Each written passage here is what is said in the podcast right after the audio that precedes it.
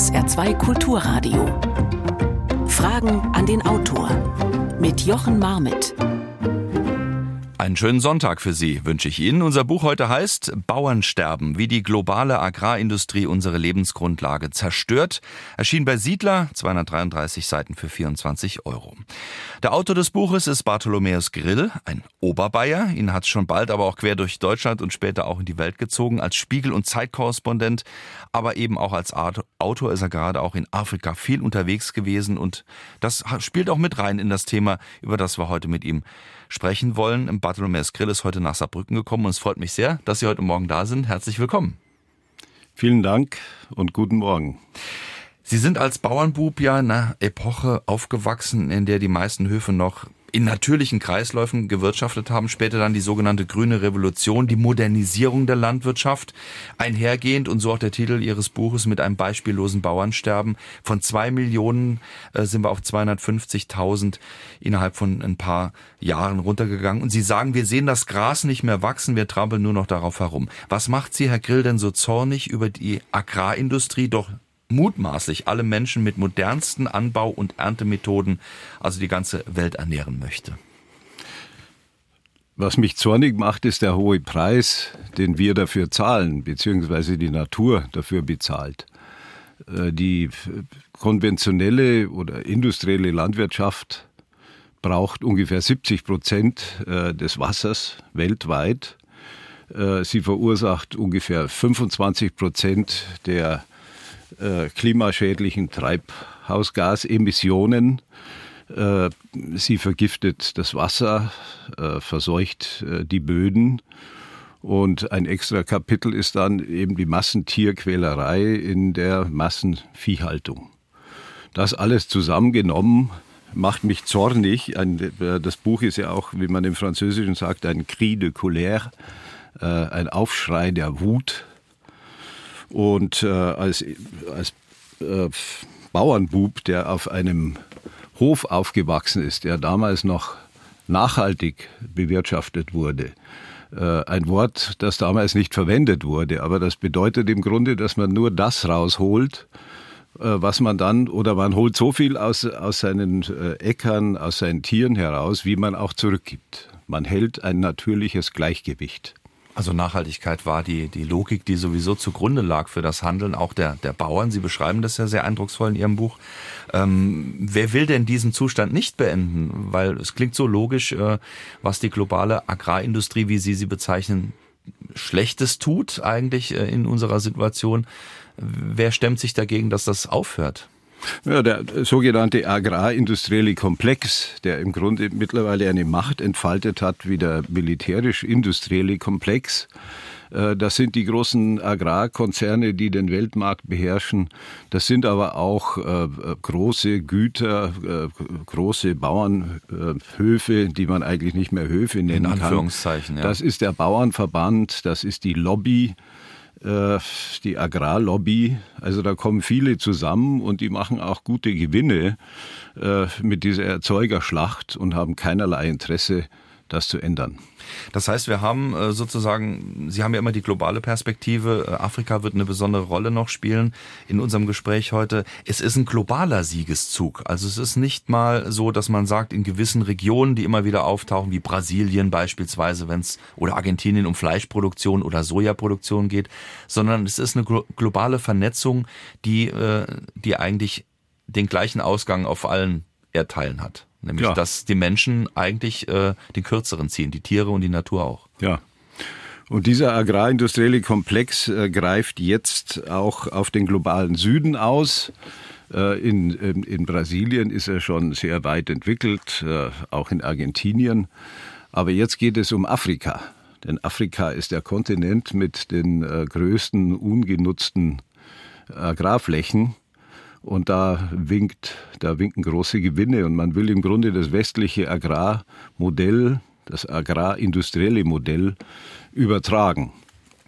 Immer mit dem Argument, dass es ja darum gehe, äh, die wachsende Bevölkerung zu ernähren. Wir werden darüber sprechen, auch nicht zuletzt äh, über äh, Möglichkeiten, wie man genau diesen Siegeszug, der so zerstörerisch daherkommt, äh, wie wir den vielleicht äh, aufhalten können, beziehungsweise was für Alternativen es gibt. Äh, und eine Alternative findet sich wieder ganz im Grundgedanken da, wo sie herkommen, äh, nämlich von dem ehemaligen äh, Hofleben äh, in ihrer frühen Kindheit und Jugend. Ähm, da werden wir gleich noch mit Bartholomäus Grill hier bei Fragen an den Autor drüber sprechen. Und Sie können natürlich gerne Ihre Fragen stellen. 0681 65 100 ist die Nummer, die Sie anrufen können oder eine WhatsApp an die 0681 65 100 oder an Fragen an den Autor mit Bindestrichen dazwischen at sr.de und dann kommt Ihre Frage genau hier an. Und eine Frage, die schon mehrfach angekommen ist, deswegen will ich sie auch gleich zu Beginn stellen, wenn wir über Landwirtschaft sprechen, so auch Sigrid Müller-Deisi beispielsweise. Ähm, wie steht Bartholome Bartholomäus Grill dazu, dass der Einsatz von Glyphosat in Deutschland und auch EU-weit weitere zehn Jahre erlaubt bleibt? Ein ganz großes, wichtiges Thema, Herr Grill. Glyphosat, die Entscheidung ist jetzt äh, wieder gefallen. Ähm, zehn Jahre weiterhin mit diesem Wundermittel darf gearbeitet werden. Ich halte das für eine absolut skandalöse Entscheidung. Äh, seit vielen Jahren diskutieren wir über die äh, verheerenden Folgen des äh, verstärkten Einsatzes von Glyphosat und nun genehmigt die, die Europäische Union dieses Ackergift, ich nenne es nicht Pflanzenschutzmittel, sondern Ackergift, genehmigt es auf weitere zehn Jahre. Es gab eine Unterschriftenaktion. 1,3 Millionen EU-Bürger haben unterschrieben, dass dieses Mittel verboten äh, wird. Es darf auch seit, ich glaube, seit 2021 nicht mehr privat in Hausgärten eingesetzt werden. Aber auf dem Acker wird es weiterhin in großen Mengen aus, äh, eingesetzt. Und das Verheerende ist, dass mittlerweile selbst selbst Institutionen wie das bayerische Landwirtschaftsministerium, äh, die ja nicht äh, der ökologischen Achtsamkeit verdächtig sind, feststellen, welche Auswirkungen die, äh, der Einsatz von Glyphosat hat, nämlich die Entstehung von, von Superunkräutern. Und die Agrarchemie, die sagt dazu nur, naja, dann werden wir eben das nächste super, super Ackergift entwickeln. Und das ist ein ein verheerender Kreislauf, äh, den wir alle letztendlich, also die Natur und letztendlich wir selber, hm zahlen müssen. Es geht ja darum, dass es ganz klar, äh, die, die Wildflora und Fauna wird eigentlich ausradiert, mit Glyphosat beispielsweise, weil es eben darum geht, dass keine Schäden am Ertrag entstehen sollen. Das ist ja der Preis, der sozusagen in Kauf genommen wird. Und es steht immer das Argument mit dahinter, ja, wir müssen die Erträge so hoch halten, sonst können wir die Welt nicht ernähren. Nein, zum einen in Europa äh, herrscht eine enorme Überproduktion. Es geht eher um die globale Ungleichheit. Äh, in anderen Teilen der Welt äh, haben wir Menschen, die hungern. Äh, ungefähr 1,9 Milliarden Menschen leiden unter Ernährungsunsicherheit, hauptsächlich im globalen Süden. Und dennoch sterben rein statistisch mehr Menschen daran, dass sie zu viel essen und nicht zu wenig auf den Tisch äh, bekommen. Das ist diese absurde Situation. Und was die Gesamtversorgung der Weltbevölkerung anbelangt, wenn wir die Ackerflächen ausschließlich für den Anbau von Nahrungspflanzen verwenden würden, dann könnten wir laut äh, Rechnungen von der Zukunftsstiftung Landwirtschaft weit über 10 Milliarden Menschen ernähren. Das Problem ist, dass die Hälfte der der Ackerflächen, der Nutzflächen verwendet werden für Energiepflanzen, für industrielle Rohstoffe und vor allen Dingen für Tierfutter. Also zum Beispiel Soja, das angebaut wird äh, in, in Indonesien, auf Borneo, in Brasilien. Und das ist der Stoff, mit dem wir unsere Tiere mästen, damit wir mehr und mehr Fleisch essen können unglaubliche 340 Millionen Tonnen weltweit. Die Zahl habe ich Ihrem Buch entnommen, was die Fleischproduktion angeht. Und die brauchen dann natürlich, damit sie auch groß und kräftig werden und schnell schlachtreif, äh, entsprechend eben ähm, ja Futter, was sie sehr schnell nach vorne bringt. Dieses Futter, Sie haben es gerade gesagt, Beispiel, und das ist auch eine, ein Einblick aus Ihrem Buch, ähm, Beispiel ähm, Brasilien, wo es beim Sojaanbau einerseits um Land Name geht, um Landzerstörung. Auf der anderen Seite, das ist eine Machtfrage mittlerweile. Und da sind wir beim zentralen Thema Ihres Buches. Es geht um Macht. Agrarindustrie global in der Größe industriell ist eine Machtfrage. Ja, äh, der, der Weltmarkt wird in allen, in allen einzelnen Bereichen des Agrar- und Ernährungswesens von wenigen Konzernen beherrscht. Egal, ob es um Agrochemie geht, äh, um, um Saatgut oder um Agrartechnik, es sind immer ganz wenige, die den Weltmarkt beherrschen.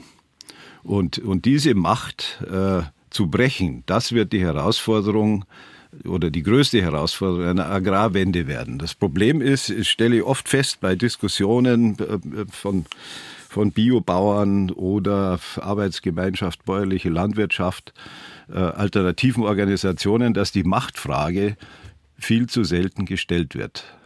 Es geht mehr um technische oder um ernährungslogistische Fragen. Ja, und auch das Bewusstsein der Verbraucher äh, und so weiter. Äh, denn letztendlich sind wir ja verstrickt in diesen Zusammenhang als Verbraucher und Verbraucherinnen. Wir wollen gesunde und billige Nahrungsmittel. Die sollen eigentlich immer weniger kosten und der Anteil an den Lebenshaltungskosten, den der für Lebensmittel ausgegeben äh, wird, ist im Laufe der vergangenen Jahrzehnte immer kleiner geworden. Bartholomäus Grill, heute zu Gast bei SA2 Kulturradio, Fragen an den Autor. Es geht um sein Buch Bauernsterben, wie die globale Agrarindustrie unsere Lebensgrundlagen zerstört. Sie können gerne Ihre Fragen loswerden. 0681 65 100 ist die Nummer, auch für eine WhatsApp an die gleiche oder Fragen an den Autor mit Bindestrichen dazwischen at sr.de. Und Ihre Frage kommt hier an. Eine erste Frage bitte. Welche Anforderungen stellt die EU an die Landwirte, damit sie Subventionen bekommen? Und wie wird kontrolliert, dass bei den Anträgen alles rechtens ist? Sind die Hürden vielleicht zu hoch und viele Kleinbauern geben zugunsten der Großen auf, weil es nicht mehr zum Leben reicht? Tja, die Frage nach den EU-Subventionen was für Kriterien da greifen, dass man welche bekommt, ähm, hat die Hörerin dargestellt. Naja, also prinzipiell kann man sagen, die kleinen äh, Bauern äh, bekommen nur Peanuts. Äh, und der Großteil der Subventionen fließt an äh, größere Betriebe. Und wenn man sich die Liste anschaut, der Empfänger, dann sind unter den ersten 25 vom letzten Jahr ist kein einziger äh, Landwirt dabei. Das sind dann Gemeinden und Märkte und andere Institutionen. Äh, und da wird man schon sehr stutzig, wenn man sich das ansieht. Äh, abgesehen davon, nicht nur die EU zahlt massive Subventionen äh, für die Erzeugerschlacht, sondern auch die USA. Weltweit werden jährlich ungefähr 540 Milliarden für Agrarsubventionen ausgegeben. Und das ist das Geld von Steuerzahlern. Und oft ist es so, dass es in, in, in diesem Subventionsdschungel äh, zu äh, großen Betrugsgeschichten kommt. Äh, ganz berühmt wurden etwa die fiktiven oder virtuellen Oliven- und Zitronenplantagen in Italien, die bezuschusst wurden, obwohl es sie gar nicht gab. Das ist nur ein Beispiel von diesem absurden Subventionskarussell, das seit den frühen 60er Jahren äh, läuft. Und die Grundidee war ja nicht falsch zu sagen, nach dem Zweiten Weltkrieg äh, hat, haben die Kernmitglieder der EWG beschlossen, dass nie wieder jemand in, in Europa hungert und dass man eben auch den Aufbau einer äh, funktionierenden Landwirtschaft und einer Lebensmittelautarkie fördert. Äh, und das war, kommt aus der Erfahrung des Zweiten Weltkrieges heraus. Mhm. Es ist dann Ende der 70er Jahre zu einer absurden Überproduktion gekommen. Milchseen, Getreideberge. Die älteren Leser werden sich sicher daran erinnern.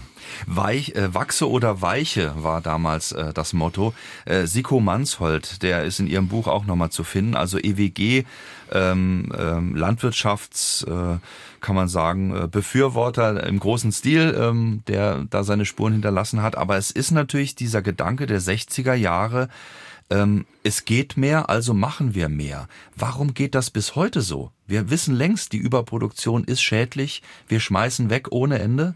Äh, und wie Sie gerade gesagt haben, auf, dem, auf der anderen Seite äh, hungern unglaublich viele Menschen. Äh, selbst die zu versorgen, bekommen wir nicht hin. Warum gilt immer noch dieses Mantra, wachse oder weiche? Weil es erfolgreich ist, weil es funktioniert und weil es einen bestimmten Teil zugutekommt, der von einer starken Lobby vertreten wird. Übrigens, der Siko von äh, Siko Manshold, lange Zeit EU-Agrarkommissar, schon Agrarkommissar während der EWG-Zeit, hat auf seine alten Tage äh, viele Irrtümer dann eingestanden. Er war ja derjenige, der diese Industrialisierung der Landwirtschaft vorangetrieben hat. Nach dem holländischen Modell.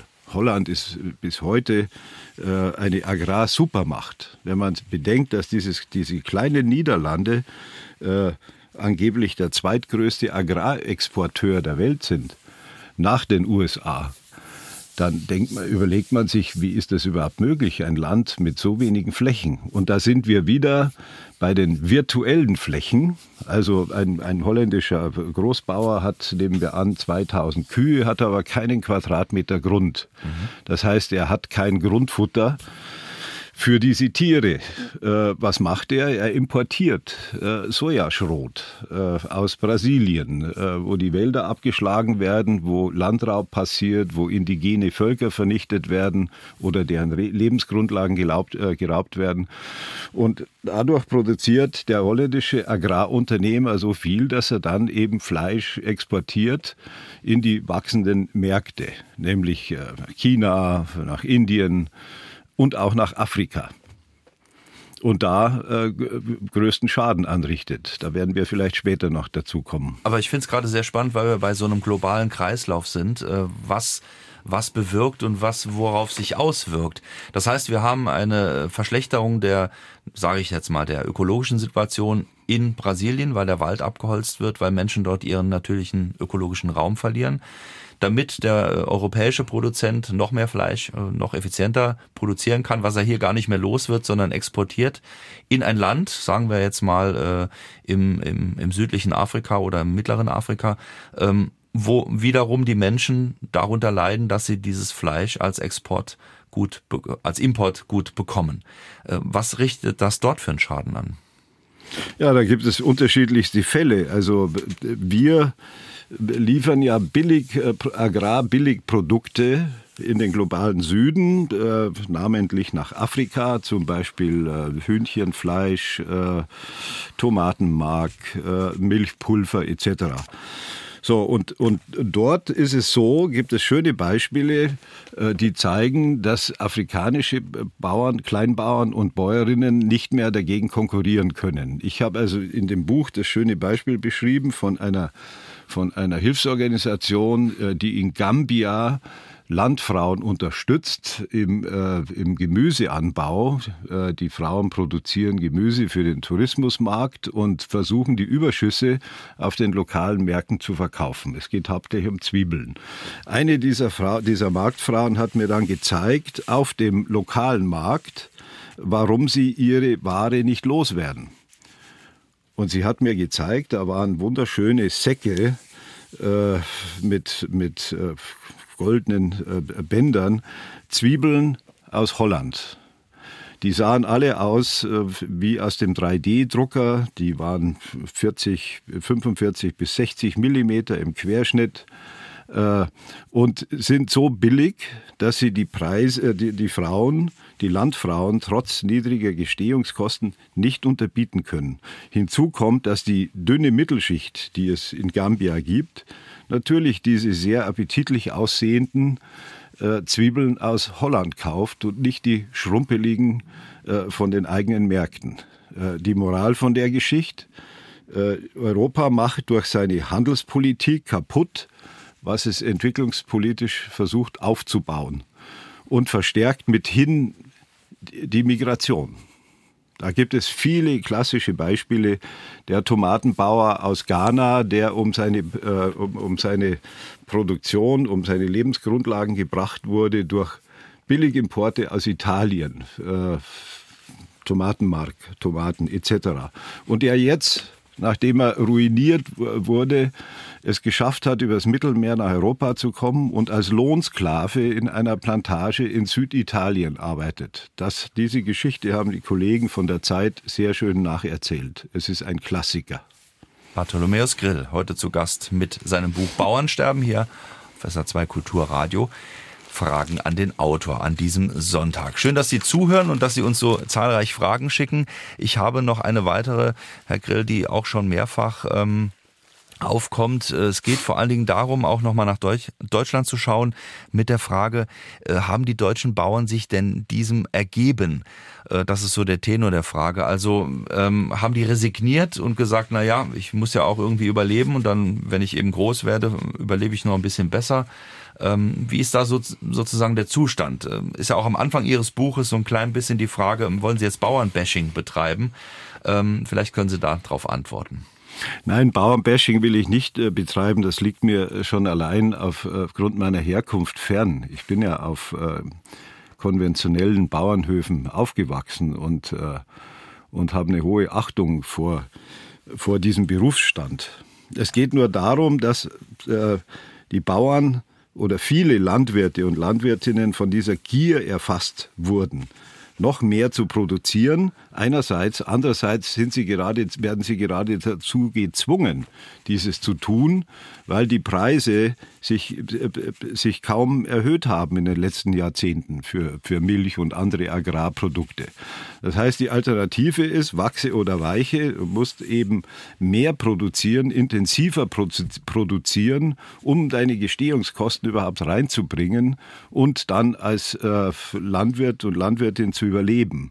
Und viele Bauern, äh, Sie haben sie am Anfang genannt, viele Höfe sind seit den 50er Jahren äh, äh, zugrunde gegangen. Sie konnten eben diese Erzeugerschlacht, diesen Wettlauf nicht mitmachen, konnten nicht mehr mithalten. Und die Folge ist auch die, kann man ja sehen, in den ländlichen Räumen, die sind zum einen, haben sie sich in, in flurbereinigte Agrarsteppen verwandelt und die Dörfer in triste Schlafsiedlungen, weil eben auch alles, was mit der Landwirtschaft zusammenhängt oder zusammenhing, aufgegeben hat. Sprich das Gewerbe und Handwerk. Vom Landmaschinenmechaniker bis zum Müller, äh, Bäckereien, Gastwirte, äh, Einzelhändler. Äh, es ist ein trauriger Zustand, in dem sich viele Dörfer befinden und es ist mit den Höfen auch die ländliche und bäuerliche Kultur gestorben. Wir können aber nicht mehr dahin zurück. Da würden Sie mir wahrscheinlich zustimmen. Äh, die, die Zeiten sind vorbei. Kann Nein, das wäre das wäre reine Nostalgie und Romantik, äh, die sich übrigens ausdrückt in, in den Verkaufszahlen von Zeitschriften wie Landlust. Äh, das ist im Grunde dieser verlorene ländliche Raum, den wir nachtrauern, hat aber mit der Realität nichts mehr zu tun und ist im Grunde reiner Country Kitsch, würde ich es nennen. Interessanter Aspekt auch in Ihrem Buch, äh, da taucht ein gewisser Matthias Kreuzeder auf, äh, der unter anderem aus Ihrer Region stammt, aber auch sagt, ähm, beispielsweise die politische Herangehensweise, was die Grünen als Partei beispielsweise explizit genannt ja immer auch vertreten haben, ist, wir müssen wieder zurück zu dem, ja, sagen wir mal, Kleinteiligen, was an sich ja ganz gut ist. Aber dann sagt auch dieser Matthias Kreuzeder beispielsweise, das ist völlig realitätsfern realitätsfern. Da, da denken sich äh, äh, gut Situierte aus den Städten etwas aus, äh, was dann auf dem Land umgesetzt werden soll. Wie können wir es denn dann umsetzen? Also wenn selbst äh, die große, im Moment auch in der Bundesregierung vertretene Partei äh, beispielsweise da äh, der Meinung nach eines Lokalen oder auch Ihrer Meinung vielleicht nach äh, doch den falschen Anreiz setzt. Ja, das ist, das ist ein Grundproblem. Äh, der Hiers Kreuzeder, wie er heißt, Matthias Hiers auf Bayerisch, der ist ja wieder ausgetreten bei den, äh, aus der Partei Die Grünen, weil er sagte, er war eine Legislaturperiode im Bundestag und ist dann, äh, hat die Partei verlassen, weil er sagte, es war eigentlich kein einziger richtiger Bauer äh, dabei in Berlin. Das sind alles äh, urbane, großstädtische äh, Entschuldigung, Bildungsbürger, die keine Ahnung von, äh, vom Bauerntum und von der Landwirtschaft haben. Äh, das würde ich, äh, das fällt manchmal auf. Äh, vor kurzem hat sich auch der Agrarminister Cem Özdemir in die Nesseln gesetzt, weil er gesagt hat, alle die Lebensmittel müssen teurer werden. Was prinzipiell richtig ist, was aber die soziale Frage ausklammert. Und die, selbst die Taz, die Linksalternative Taz, hat dann kommentiert, das sei ein ein snobistischer, großstädtischer, bildungsbürgerlicher Standpunkt äh, von Leuten, die sich im Biomarkt treffen und sich das leisten können. Für die große Masse der Bevölkerung sind äh, gesunde Bioprodukte einfach zu teuer. Und das ist eine Kernfrage, die, äh, naja, die, da schifft man gerne so drum herum. Also die äh, wirklichen Kosten der äh, Produkte, die aus der Landwirtschaft kommen, die sind ja, nicht real. Die wirklichen die Kosten, also es, es, es gibt so eine, ein sogenanntes True Cost Accounting, also dass man in den Preis, wenn man das einrechnen würde, die Umweltkosten, die die Produktion von Nahrungsmitteln verursachen, dann wären sie wesentlich teurer. Also wenn man zum Beispiel die, äh, die Reinigung von, von Grundwasser, von, äh, die einen hohen, hohen Nitratgehalt aufweisen, wenn man diesen Preis einrechnen, einkalkulieren würde, wären viele Lebensmittel nur noch für eine ganz dünne Schicht bezahlbar. Das heißt, äh, im Moment äh, tragen nicht die Erzeuger und die Produzenten diese Kosten. Äh, durch die große, sagen wir mal, Besprühung von großen Feldern entsteht eben ein hoher Nitratgehalt beispielsweise in den Böden ähm, sondern wir alle bezahlen wir diese alle. Kosten, kriegen wir dafür aber günstige Lebensmittel. Ist doch so gesehen erstmal rein rechnerisch ein guter Deal. Ja, ja, aber wir tragen auch die Kosten für vollkommen sinn, äh, für unsinnige Subventionen. Also ich hatte die Zahl ja schon genannt, 540 Milliarden Dollar pro Jahr.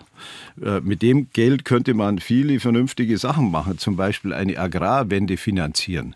Die EU hat sich ja zum Ziel gesetzt, im Rahmen des Green Deals die Treibhausgasemissionen CO2 und so weiter abzusenken bis zum Jahr 2030. Jetzt hat man es, glaube ich, wieder ein bisschen verlängert auf 2035.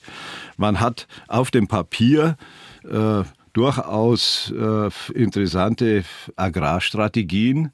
Nur es mangelt dann immer an der Umsetzung. Und, äh, und äh, wie das, das desaströs das dann ausgehen kann, das hat jetzt die äh, weiter, weitere Genehmigung von Glyphosat gezeigt. Bartholomäus Grill, zu Gast bei SA2 Kulturradio, Fragen an den Autor. Eine weitere Frage. Die Landwirtschaft in den letzten 50 Jahren stark verändern, weil die Menschen sich in dieser Zeit von 4 Milliarden auf 8 Milliarden verdoppelt haben? Tja, von 4 auf 8 Milliarden, Herr Grill. Ist das das Argument, zu sagen, wir müssen eben diese große äh, agrarindustrielle Form der landwirtschaftlichen Produktion hochhalten? Nein, ich habe vorher schon ähm, erwähnt, dass wenn man die, die Nutzflächen, die Agrarflächen nutzen würde, ausschließlich für den Anbau von Nahrungspflanzen, dann könnten wir heute schon weit über 10 Milliarden Menschen ernähren. Äh, es geht vielmehr um Verteilungsgerechtigkeit. Während Europa und der globale Norden eigentlich die Produktion zurückfahren müsste, müssten Kontinente wie Afrika die Produktion hochfahren, um Ernährungssicherheit herzustellen und auch Zukunftschancen zu haben. Ich finde, und auf das Thema sind wir noch nicht gekommen bisher, dass die, die große Chance Afrikas im Agrarsektor liegt, in der Landwirtschaft. Äh, denn ungefähr 60 Prozent der untergenutzten oder nicht genutzten äh, Agrarflächen weltweit liegen in Afrika. Und das wäre die, die Chance, einen ein Agrarwesen aufzubauen, das nicht nur die Ernährungssicherheit äh, der eigenen Bevölkerung garantiert, sondern möglicherweise auch Exportgewinne erzielen könnte. Äh, Gewinne aus dem Agrarwesen, äh, das heißt, dass die Wertschöpfung in Afrika bleibt. Ich nehme mal das klassische Beispiel äh, Schokolade. Die größten Kakaoproduzenten sind äh, Côte d'Ivoire, Elfenbeinküste und Ghana. Äh, von einer Tafel Schokolade, die im Endverkauf hier, sagen wir, 90 Cent äh, kostet, für die wir 90 Cent bezahlen. Von diesen 90 Cent bekommt der Kakaobauer in Ghana oder in der, an der Elfenbeinküste, wenn es gut geht, 5 Cent. Das heißt, die Wertschöpfung findet anderswo statt. Und unter der Maßgabe einer, einer, einer vernünftigen Entwicklung, die eine bessere Zukunft für Afrika äh, schafft, um die Migration äh, äh, zu verringern, müsste eben das Agrarwesen gefördert werden. Aber genau das hat man äh, jahrzehntelang vernachlässigt. Welche Rolle spielen da die ganz großen, äh, es sind ja nur ein paar Namen, eigentlich nur eine Handvoll oder zwei Hände voll, äh, die sowohl was das Saatgut angeht, äh, die Macht weltweit in Händen halten. Ja, das darf man nicht unterschätzen. Ja, die versuchen natürlich mit voller Macht ja. Äh, da einzubrechen und im, im Grunde zu wiederholen, was man schon auf der Nordhalbkugel gemacht hat, nämlich äh, die große Erzeugerschlacht. Und das ist Big Business für, für, für die ganzen Agrargroßkonzerne. Und das führt jetzt schon dazu in einigen Ländern, dass ja sich nicht nur äh, die, die, die Landwirtschaft äh, industrialisiert wird, sondern auch das westliche Ernährungssystem äh, übertragen wird, durch all die Produkte, die eine industrielle Landwirtschaft hervorbringt. Das führt wiederum dazu, dass die Leute die sogenannte äh, Western Diet, das, den westlichen Speiseplan haben und dass es mittlerweile äh, zur Zunahme von Zivilisationskrankheiten äh, führt und äh, zu, zu Fettleibigkeit, Übergewicht und so weiter, weil die Leute eben nicht mehr traditionelle, gesunde afrikanische Nahrungsmittel äh, essen, sondern äh, Hamburger und Chips und all die wunderbaren Güter, mit denen uns die Agrarindustrie und die, und die moderne Lebensmittelindustrie beglücken.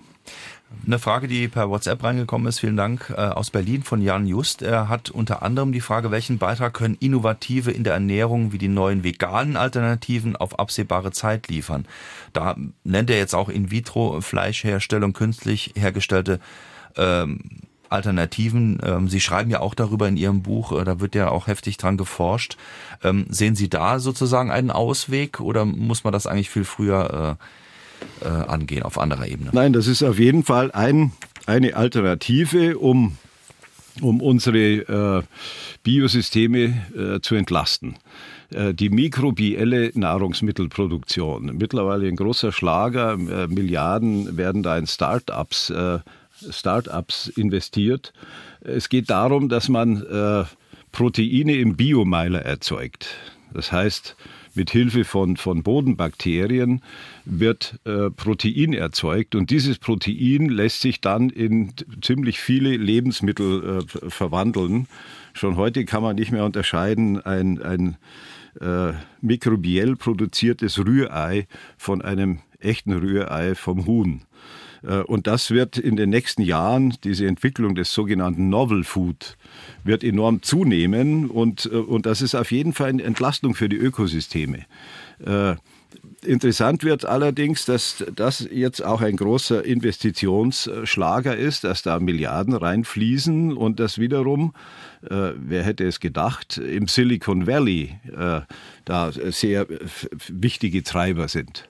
Also das kann natürlich auch zu einer äh, neuen Konzentration führen also von also, äh, Nahrungsmittelerzeugung. Also auch wieder so eine Machtkonzentration, äh, weil die, die da viel Geld reinstecken können, jetzt schon äh, nachher auch wieder die Macht in Händen halten, genau. um das Ganze zu verteilen. Also da entsteht, würden Sie sagen, ein neuer Markt, ein globaler äh, Lebensmittelmarkt? Auf jeden Fall. Und das Problem dabei, das wird gerne verschwiegen, ist, dass äh, diese mikrobielle Nahrungsmittelproduktion einen hohen Energieaufwand erfordert. Also der Stromverbrauch weltweit, wenn wir alles umstellen würden auf diese Produktionsweise von Nahrungsmitteln, würde der Weltstromverbrauch um rund 11 12 Prozent steigen. Aber es gibt auch jede Menge anderer Alternativen, die entstehen, äh, die, äh, wie die vertikale Landwirtschaft in den Städten, äh, Permakulturen, äh, Insekten als äh, Proteinspeicher und Nahrungsmittel. Ähm, also und natürlich die biologisch, äh, die, die Biolandwirtschaft. Die Frage gerade bei der, äh, wie Martin Rees, der uns äh, nochmal per WhatsApp aktualisiert, was geschickt hat. Die Niederländer sprechen von Präzisionslandwirtschaft, der vertikale Anbau. So schreibt er, vielen Dank dafür. die Möglichkeiten sind da. Die Frage ist, was man in welcher Menge produziert und welchen Markt man damit überschwemmt. Das ist eigentlich die Frage, die auch dahinter steht. Wenn ich das nicht gleichzeitig regle, äh, dann nützt mir auch äh, die verbesserte Anbaumethode erstmal nichts. Absolut. Aber es gibt eben auch Entwicklungen. Präzisionslandwirtschaft wurde genannt. Äh, man spricht ja auch von Landwirtschaft 4.0, also Landwirtschaft, wo immer mehr äh, Computer und Informationssysteme eingesetzt werden. Äh, mittlerweile ist sogar der Begriff Landwirtschaft 5.0 aufgekommen, also Landwirtschaft unter dem Einsatz von künstlicher Intelligenz. Das heißt, wir können damit rechnen, dass in nicht allzu ferner Zukunft äh, Roboter äh, auf den Feldern wirtschaften werden. Und das muss nicht immer zum, zum, zum Nachteil sein. Es könnte auch für die Natur äh, eine Entlastung sein, wenn man angepasstere Geräte hätte und nicht mehr diese riesigen panzerartigen äh, Traktoren und Landmaschinen, die den Boden verdichten. Äh, der Einsatz von, von Kunstdünger, der, der das Wasser äh, verseucht. Äh, die Pestizide, die äh, auf lange Sicht jetzt zu einem enormen Artensterben, vor allen Dingen im Bereich der Insekten und infolgedessen auch der Vögel und der Wiesenbrüter geführt haben. Bartholomäus Grill. Eine weitere Frage. Wie steht der Autor zur biologisch-dynamischen Wirtschaftsweise und zur Lehre Rudolf Steiners? Und wer müsste wo ansetzen, um die immer wieder propagierte Agrarwende herbeizuführen? Also zur, äh, zur biologisch betriebenen Landwirtschaft, äh, das halte ich für eine sehr positive Entwicklung. Es gibt mittlerweile wenn ich die Zahlen recht in Erinnerung habe, 36.000 äh, Ökobetriebe in, in Deutschland, Biohöfe. Wieder, muss man sagen. Wieder. Und äh, zum Beispiel ein Land wie Österreich, da werden angeblich 27 Prozent der, der Nutzflächen agrarökologisch bewirtschaftet. Das sind schon erstaunliche Fortschritte, äh, ermutigen die Fortschritte. Gleichzeitig gibt es auch Erzeugergenossenschaften, es gibt Solavi, äh, solidarische Landwirtschaft, wo der Verbraucher und die Verbraucherin sich sozusagen beteiligt an der Produktion, Anteile erwirbt, mitarbeitet und dann billige oder gesunde äh, und, und billiger produzierte Waren erhält. Ähm, All das ist eine sehr positive Entwicklung. Äh, zu Rudolf Steiner will ich mich nicht äußern. Ich halte das für ziemlich äh, mystischen Unsinn. Äh, aber das ist ein anderes Thema. Das war ja immerhin schon mal eine Äußerung. Ähm, aber nur biologisch dynamisch, darüber schreiben Sie auch, es gibt nicht die eine Lösung. Es wäre Nein, nicht machbar und utopisch zu sagen, wir stellen das jetzt alles wieder um auf biologisch dynamische Biobauern äh, und dann, dann läuft das schon. Nein, damit könnten wir tatsächlich die Welt nicht ernähren. Äh, wir müssen im Grunde alle Alternativen äh, nutzen, alle Entwicklungen positiv nutzen. Eben von, von der biologischen äh, Landwirtschaft äh, bis hin zur computerisierten Landwirtschaft, von der mikrobiellen Lebensmittelproduktion bis zu Alternativen von Aquakulturen etc. Also das Welternährungssystem ist zutiefst reformbedürftig, denn die Schäden, die es anrichtet, die, die Produktion, Verarbeitung und Verteilung von Lebensmitteln heute anrichtet, äh, gefährdet die biologischen Grundlagen unseres Planeten. Das ist der erste, die erste massive Verknappung, die möglicherweise zu, zu weiteren Kriegen führen wird, als hätten wir nicht schon genug äh, Kriege laufen. Das wird der Kampf ums Wasser sein. Markus äh, Volz äh, fragt nochmal nach, äh, ob er es richtig verstanden hat. Sehen Sie die kleinteilige, auch konventionelle Landwirtschaft äh, mit in, im, im Boot da drin? Oder haben die, hat die keine Chance, keinen Sinn? Nein, natürlich, wenn sie gefördert wird, hat sie eine Chance und äh, kann einen sinnvollen Beitrag äh, leisten. Ich bin auch absolut gegen die Abschaffung der konventionellen äh, Landwirtschaft, aber man muss da einige Stellschrauben äh, verändern.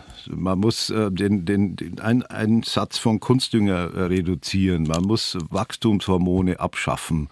Äh, man muss flächenbezogene Viehhaltung wieder einführen. Das heißt, es kann jemand auch viele Kühe haben, wenn er den entsprechenden Grund und Boden dazu hat. Wenn die Tiere den Auslauf haben, wenn er die Gülle verarbeiten kann. All diese Dinge lassen sich verändern, wenn man sie nur verändern will.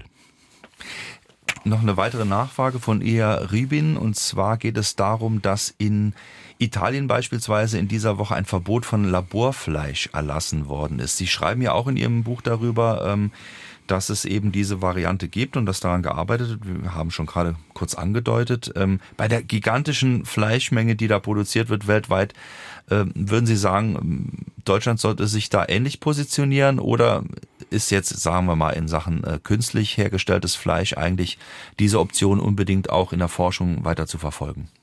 Auf jeden Fall.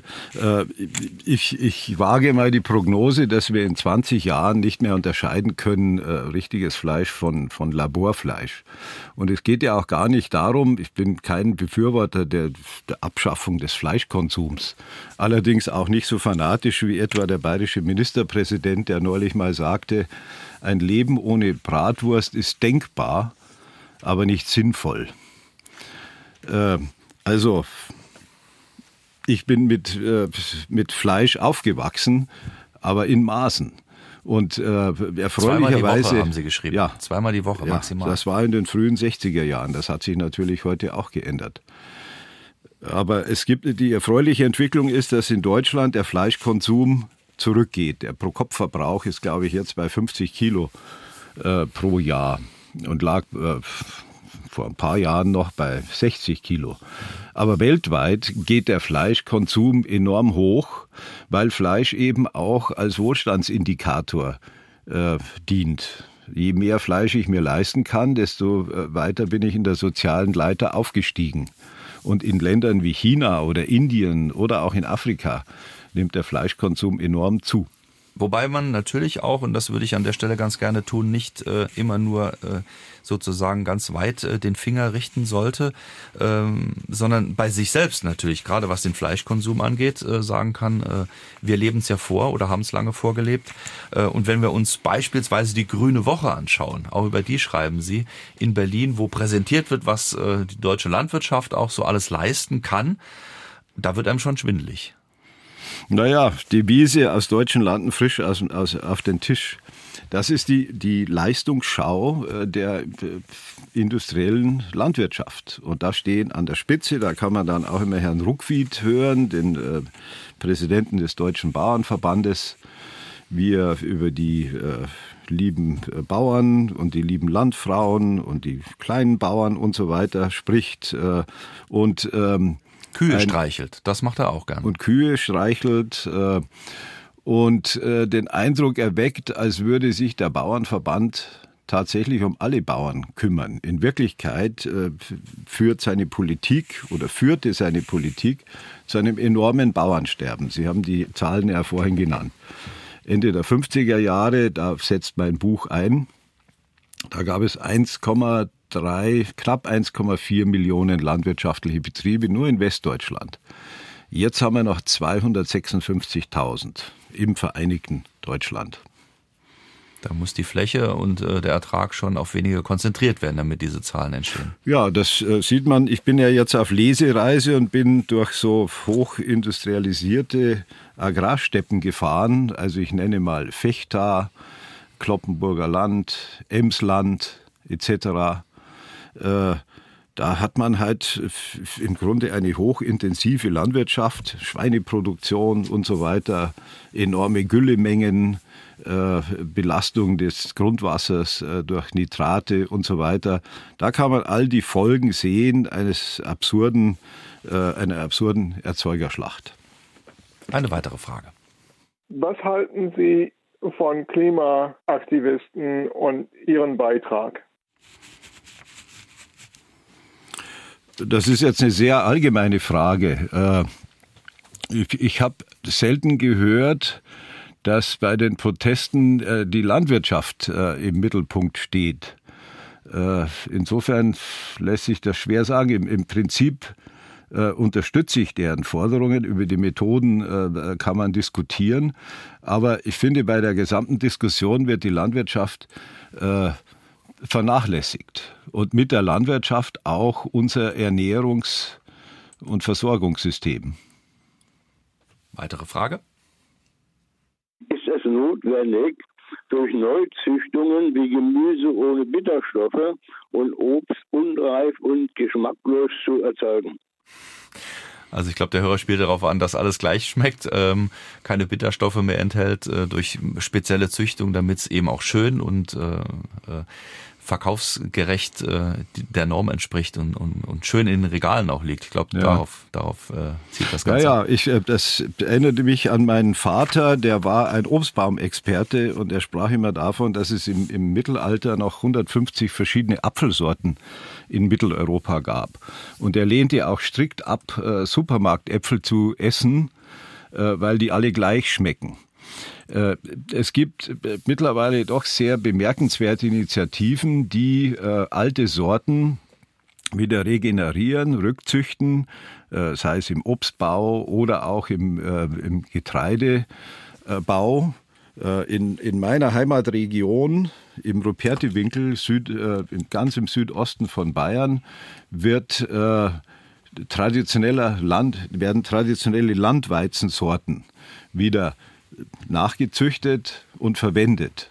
Und das ist äh, erstaunlich, was zum Beispiel dafür ein Mehl dabei rauskommt, das dann sogar eine Starköchin wie Sarah Wiener als äh, äußerst geschmacksvoll lobt.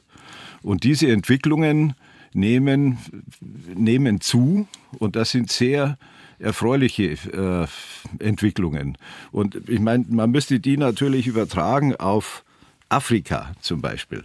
Afrika hat so viele äh, verschiedene, allein Gemüsesorten, hunderte von traditionellen Gemüsesorten, deren Verwendung äh, und Zubereitung vergessen wurde, weil eben auch Afrika von den Produkten der westlichen Agrarindustrie immer mehr überschwemmt wird. Äh, und man müsste im Grunde das traditionelle Wissen und die traditionellen Kenntnisse der Landwirtschaft, äh, die sehr viel weiß über dürreresistente Sorten etc., die müsste man fördern. Eine Nachfrage von Claudia Schneebauer in diesem Zusammenhang. Ähm, sie würde ganz gerne wissen, verläuft sich die Chance Afrikas nicht in politischer Unsicherheit?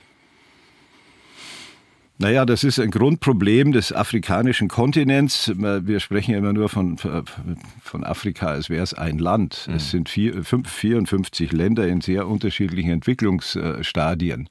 Äh, und das Problem ist, dass sich diese Länder oft nicht einigen können im Rahmen der Afrikanischen Union. Das ist ein großes Entwicklungshemmnis, das auch, äh, und es fehlt auch in den, in den einzelnen Nationen eine weitblickende äh, Landwirtschaftspolitik, die genau diese Ziele verfolgen würde. Äh, man paktiert lieber mit den großen Agrar- und Lebensmittelkonzernen, äh, hat innerhalb von korrupten Regimen auch seinen Anteil äh, das, das, das Gefährlichste, was momentan entwickelt, äh, was sich entwickelt, ist das sogenannte Land Grabbing.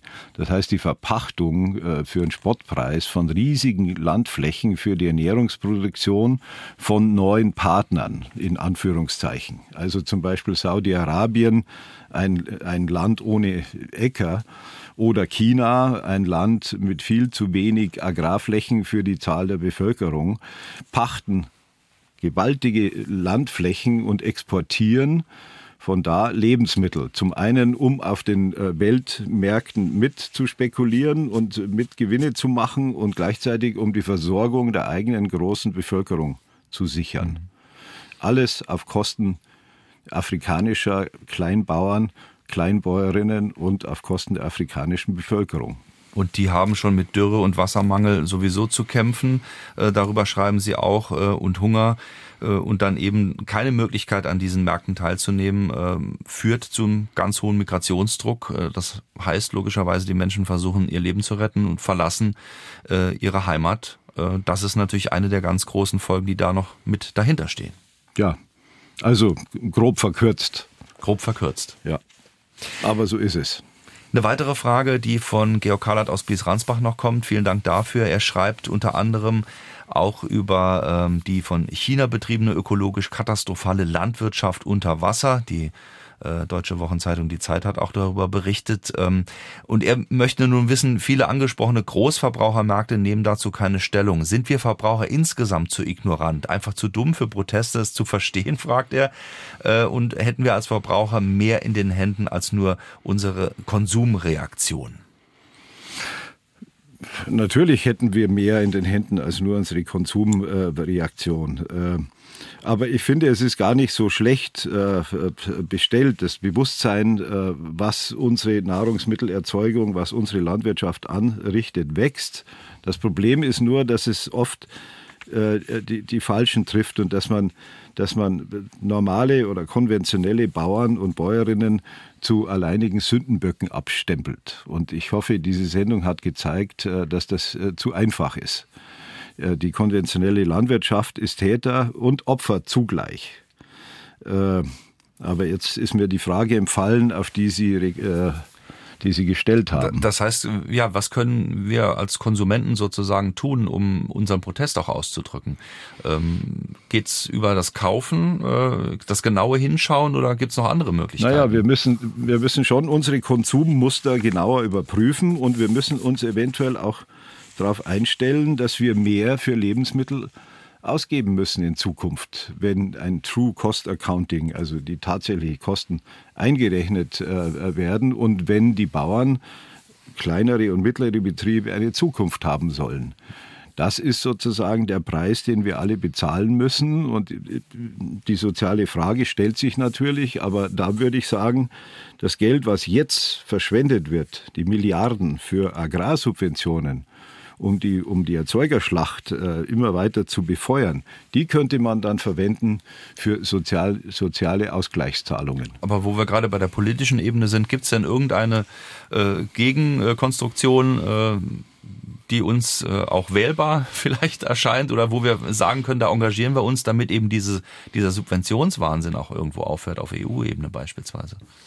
Naja, also in den Programmen ist so fast so gut wie jede Partei gegen sinnlose äh, Subventionen. Es geht in der Politik immer nur äh, um die Umsetzung von Vorsätzen. Es gibt so viele äh, gute Programme, die die EU entwickelt hat. Es gibt mhm. auch hervorragende Programme, die das deutsche Landwirtschaftsministerium hat, gerade unter, unter Cem Özdemir. Die Frage ist nur, wie kann man sie umsetzen, wie kann man sie durchsetzen gegen eine mächtige Agrarlobby die im Grunde schon bei der kleinsten Gülleverordnung äh, oder beim Insektenschutz äh, Sturm läuft. Stefanie Karg äh, fragt ebenfalls, äh, was können wir als Verbraucher gegen das Bauernsterben leisten? Das ist eine Frage, die viele beschäftigt. Ähm, Sie schreiben in Ihrem Buch ja unter anderem davon, äh, dass natürlich, äh, und Sie haben es gerade gesagt, der, der genaue Blick auf das, was ich da von wem kaufe, äh, eigentlich schon die richtige Richtung führt. Ja. Ist es wirklich so, dass man eigentlich sagen kann, äh, schauen Sie sich in Ihrer näheren Umgebung um und, und bauen Sie sich ein Netzwerk aus denen, die nachhaltig, ökologisch sinnvoll und zu einem fairen Preis äh, produzieren und die Dinge herstellen? Absolut. Vor allen Dingen, die regional produzieren verzichten Sie auf Lebensmittel, die äh, einen, einen langen Lieferweg hinter sich haben und schon allein dadurch enorme Umweltkosten verursachen. Wenn ich mir das leisten kann, ist dann oft die Gegenantwort. Das ist die soziale Frage, die wir natürlich beantworten müssen. Sie hören Fragen an den Autor Bartholomäus Grill. Er ist zu Gast oder ich muss leider schon sagen, war zu Gast, denn die Sendung geht schon ihrem Ende entgegen. Ähm, eine letzte Frage habe ich noch. Äh, Sie sind ja in äh, Südafrika heimisch geworden, waren als Korrespondent viel in Afrika unterwegs äh, und sind eigentlich nur noch zu Gast in Deutschland. Wenn Sie jetzt mal umgekehrt schauen, da wo Sie herkommen, Sie schreiben darüber, wie hat sich das mit der Bitte um eine kurze Antwort jetzt im Jahr 2023 präsentiert. Sind Sie froh, dass Sie diesen Weg äh, verlassen haben des bäuerlichen ähm, praktisch auszuüben oder würden Sie sagen, ach, da hätte ich noch was machen können, da würde ich gern noch mal drüber nachdenken? Nein, ich bin ganz äh, glücklich, dass wir uns entschieden haben, in Südafrika zu bleiben. Schon allein, wenn ich hier aus dem Fenster schaue, nein, man sieht ja nichts im Studio, aber das Wetter äh, jetzt im November äh, gibt keinen Anlass dazu, hier bleiben zu wollen. Also ich freue mich wieder auf die Rückkehr zur Sonne in Südafrika. Aber kleinbäuerliches dort äh, ist auch nicht. Äh gibt, gibt es natürlich für Sie, sehr stark. Für Sie persönlich, meine ich. Ach so, ja, ja, wer weiß, wer weiß. Dann vielen Dank an Bartholomäus Grill. Schön, dass Sie da waren hier in Saarbrücken bei Fragen an den Autor auf SA2 Kulturradio. Ihnen alles Gute. Dankeschön globale äh, Agrarwende, das ist das große Fragezeichen und äh, natürlich auch das, was am Ende des Buches steht äh, von Bartholomäus Grill. Bauernsterben, so heißt es, wie die globale Agrarindustrie unsere Lebensgrundlagen zerstört. Das Ganze erschien im Siedler Verlag, 233 Seiten für 24 Euro. Je ein Exemplar des Buches geht heute an Ursula Ehat aus Lüneville, an Jan Just aus Berlin und Jan Obersteller aus Asbach im Odenwald. Ihnen vielen Dank und allen anderen natürlich auch für Ihre tollen Fragen. Und äh, diese Sendung finden Sie wie immer dann zeitnah an diesem Sonntag in der SR2 Mediathek und der ARD Audiothek. Fragen an den Autor ist da das Stichwort. Nächsten Sonntag haben wir natürlich auch wieder eine Sendung, die beginnt wie immer um 9 Uhr und 4.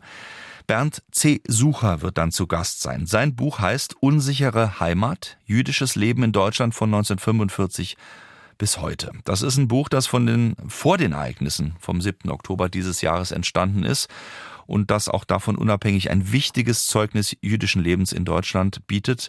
Rund 95.000 Menschen in Deutschland gehören heute einer jüdischen Gemeinde an. Und bei einer Gesamtbevölkerung von über 80 Millionen ist das vielleicht eine verschwindend geringe Zahl, aber Sie haben es vielleicht in den letzten Wochen mitbekommen. Es ist eine wichtige Frage, die dieses Buch stellt, nämlich wie sicher ist die Heimat Deutschland für Jüdinnen und Juden? Und äh, das wirft Fragen von der Vergangenheit bis in die Gegenwart auf, haben Juden in diesem Staat eine Zukunft oder nicht. Unser Thema nächsten Sonntag, dann zu Gast Bernd Sucher. Alle Infos zur Sendung auf sa2.de und ich wünsche Ihnen jetzt noch einen schönen Sonntag. Am Mikrofon verabschiedet sich Jochen Marmit.